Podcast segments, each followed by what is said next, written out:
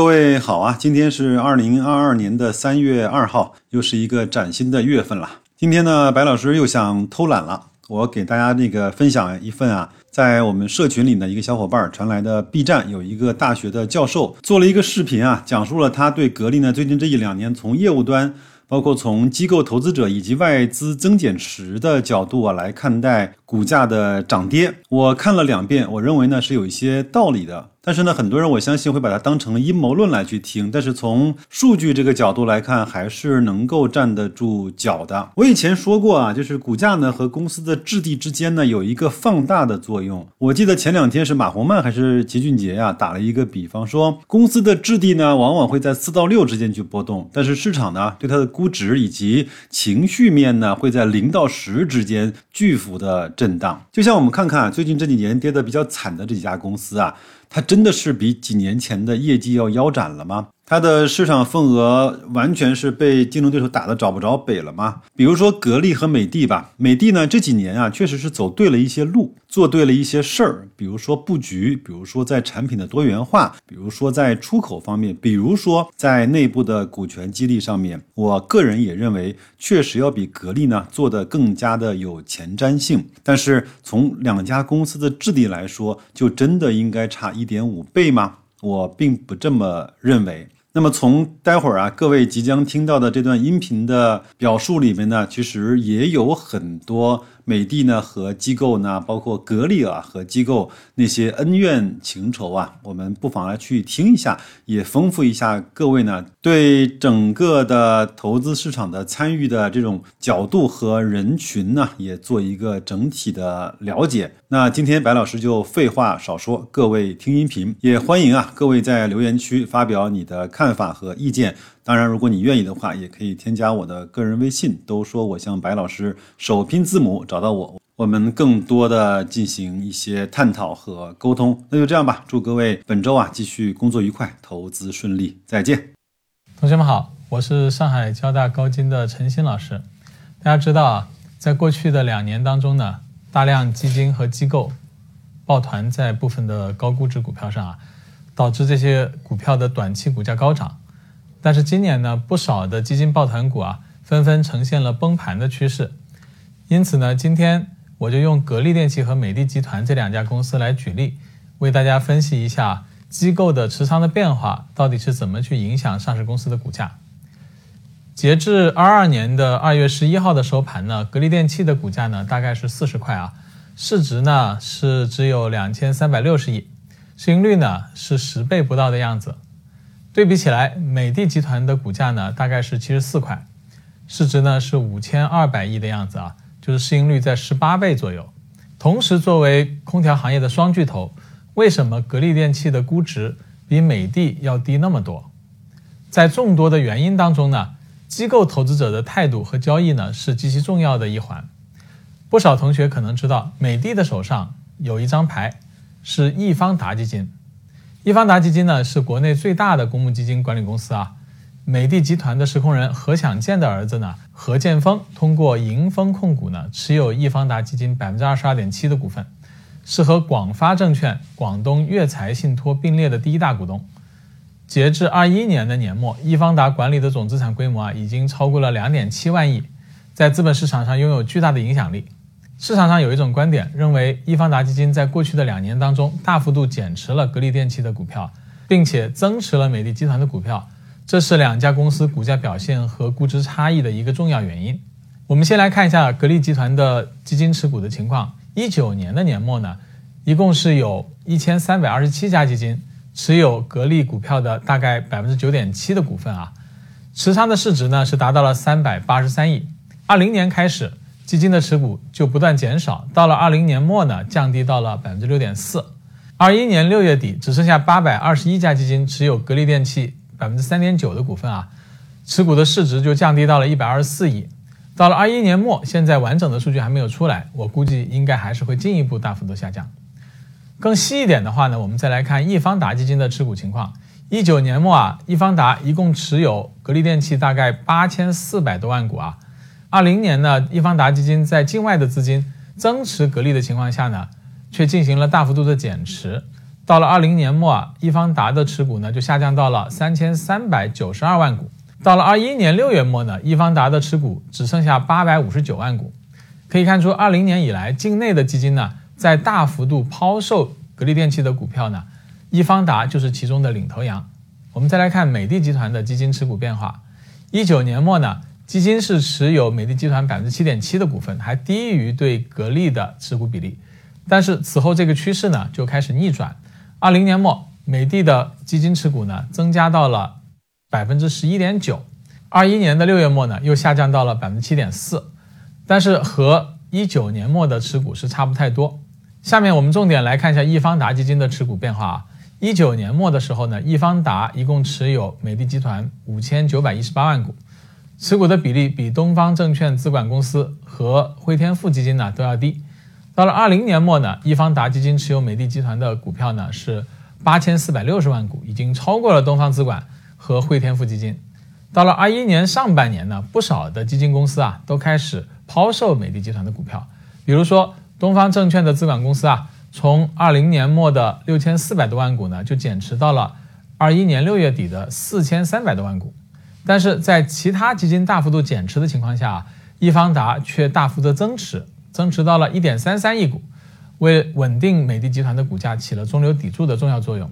从上面的数据我们可以看出，不管其他的机构资金怎么做啊，易方达基金都在过去两年当中呢，持续的减持格力，并且大幅度的增持了美的集团的股票。这个背后的原因呢，就值得大家来深思啊。不仅如此，作为中国最大的公募基金，易方达较为明确的交易趋势呢，可能还会引发其他机构投资者的跟随。进而放大对两只股票市场价格的影响。深港通对格力的持股就是从二零年末的百分之十八点八下降到二一年六月末的百分之十七点二，然后到了九月末呢，又大幅度降低到了百分之十三点八。面对基金等机构的大幅度减持，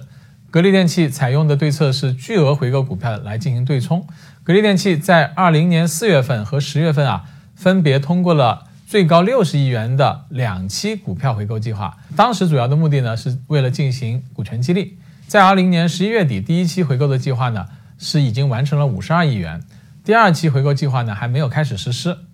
到了二一年二月底啊，格力电器就完成了六十亿元的第一期股票回购，并且在五月份就完成了第二期六十亿元的股票回购，而且紧接着又提出了最高一百五十亿元的第三期回购计划。并且在九月份就全部完成了一百五十亿元的回购，也就是说，在二一年的前九个月，格力的实际回购金额啊就超过了两百一十亿。在这么大力度的回购当中啊，格力电器的股价还是大幅度的下跌，可见机构投资者在二一年的抛盘的规模有多大。格力电器在二一年股价下跌的过程当中呢，其实并没有发生财务暴雷的事件，但是呢，市场的股价对于公司的股权激励方案。和并购珠海银隆等事件的反应是相当的负面。一方面呢，这说明市场对董明珠掌控下的格力的未来发展啊，仍然存在比较大的疑虑。另外，也存在一种可能性，就是易方达等基金机构的交易策略呢，并非完全由公司的基本面来驱动。他们买入美的、卖出格力的决策呢，也并不是完全出于对基民利益的考虑，而是考虑了相关方的自身利益最大化，也就是说，是体现了基金的代理问题。易方达大力增持美的的模式啊，有点像前期视频当中我讨论过的基金抱团股药明康德这家公司，在一九年末的基金持股比例啊，大概是百分之十八点一，到了二零年末呢，增加到了百分之三十点三啊。这个时候，中欧基金管理公司持有的药明康德啊，是两千八百八十万股左右啊。但是在二一年开始，不少的基金就已经在出货了。二一年的六月末啊，基金的总持股比例已经下降到了百分之二十四点三。对此，葛兰也相当清楚。于是呢，他在上半年就清仓赎回了自己的五百多万份的基金份额，大赚了一笔。而在其他的基金大幅度出货，葛兰自己的投资也撤走的情况下，中欧基金还在使劲的加仓。二一年的六月末，中欧医疗健康混合基金呢，在净值最高的时点啊，他们就持有药明康德大概是五千四百二十六万股。到了二一年末。按目前的数据，中国基金又增持到了八千两百三十多万股，成为公司第一大的持股基金。后面的事情大家都知道了，医疗板块股票大跌，基民们损失非常惨重。这就是我反复提到的基金公司存在的代理问题。好了，聊到这里，我们总结一下：基金公司和基金经理呢，可能是出于自身的利益考虑，去使用基民的资金进行投资，而这会对相关股票的价格带来巨大的影响，会扭曲市场的定价结果。出于种种原因，二一年呢，易方达基金等机构投资者对格力电器的股票呢进行了大幅度的减持，导致股价大跌。在这个过程当中呢，基金的持股已经降低到了相当低的水平，而散户的参与度呢却不断提高。格力电器的股东数啊，在二零年末呢是四十八万户，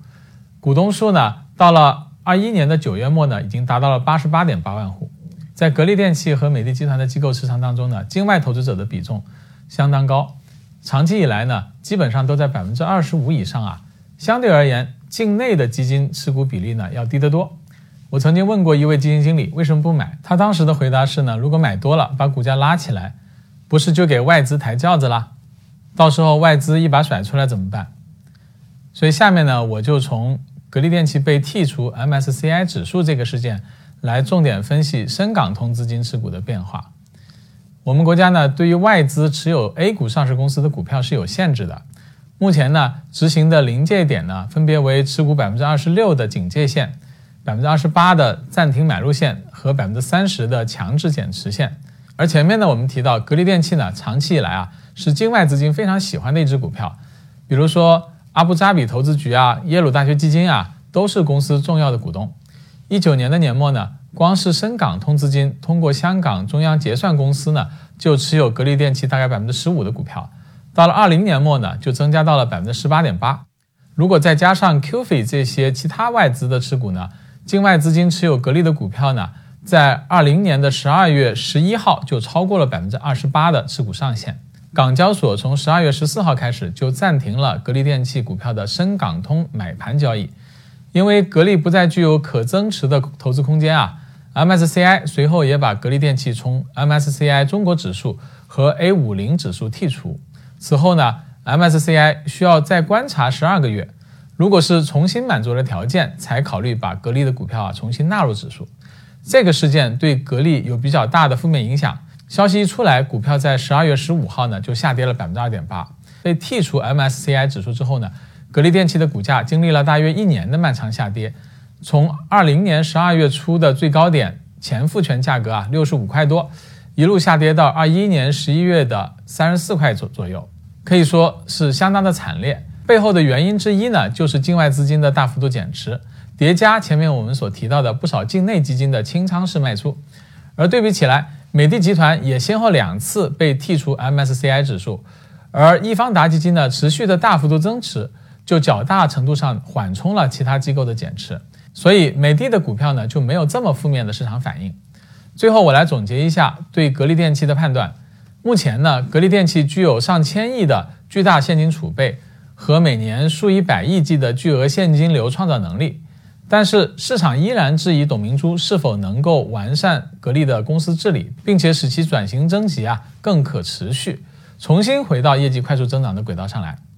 我在以前的文章当中提过，对于这样的企业呢，其实外部股东啊最担心的就是代理问题，也就是说怕董明珠啊把大量的现金啊用于低效的投资上。这就是格力宣布并购珠海银隆控制权之后呢股价大跌的原因之一。实际上，格力在二零年初完成的混改，很大程度上降低了格力的代理成本。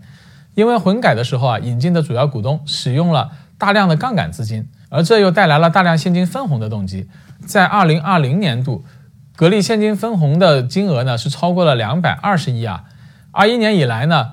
格力回购注销的股票呢，大概也有两百亿。未来几年，公司的现金分红的期望值依然比较高。比如说，今年的二月十三号，公司突然宣布超过五十五亿元的分红计划。所以，即使是格力电器的未来长期增长趋缓，但是公司也没有太多的资本开支，而是选择把大部分赚来的钱啊去分给股东，这是降低公司代理成本最好的方法。公司的估值也便宜，对于偏好高分红率的投资者来说是具有比较强的吸引力。二月二十八号是格力电器召开股东大会、进行董事会换届的重要日期，MSCI。也宣布在这一天将格力电器重新纳入中国指数，这将会是一个格力电器重回机构视野的契机。所以最近格力的利好不断，未来公司的估值会如何变化，我们可以拭目以待。